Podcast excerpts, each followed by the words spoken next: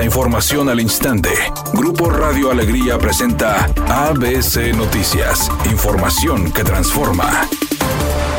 ¿Qué tal? Muy buenas tardes, esta es la información. La violencia durante enero del presente año despuntó con 115 homicidios dolosos, superando los 106 registrados en el mismo mes de 2023 en Nuevo León, incrementando en un 8.5% la cifra del año pasado. Al último corte, según la cifra registrada por la Secretaría de Seguridad y Protección Ciudadana de México, en el estado se cometieron en promedio cuatro homicidios dolosos diarios durante el primer mes de 2024. Los días 20 y 21 de enero se registró el mayor número de homicidios dolosos con 9 y 8 respectivamente, entre los que siguen los días 10 y 24 del mes, al registrar ambos un total de 7 homicidios con violencia. Ante el número de homicidios registrados, el secretario de Seguridad de Nuevo León, Gerardo Palacios Pámanes, dijo que la cifra podría aumentar al haber casos que todavía no se catalogan como homicidios hasta tener los resultados de autopsia de víctimas.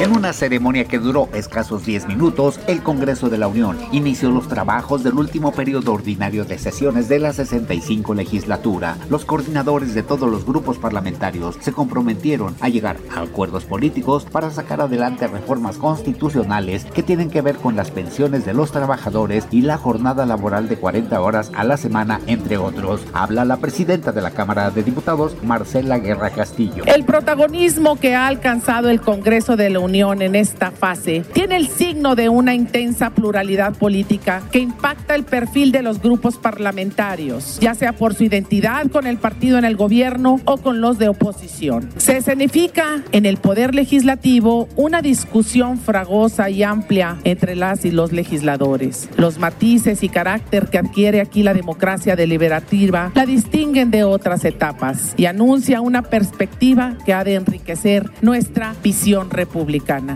ABC Deportes informa en la actividad para hoy. A las 13 horas con 30 minutos el West Ham enfrentará al Bournemouth. A las 14 horas el Getafe frente al Real Madrid. A las 14 con 15 los Wolves estarán enfrentando al Manchester United.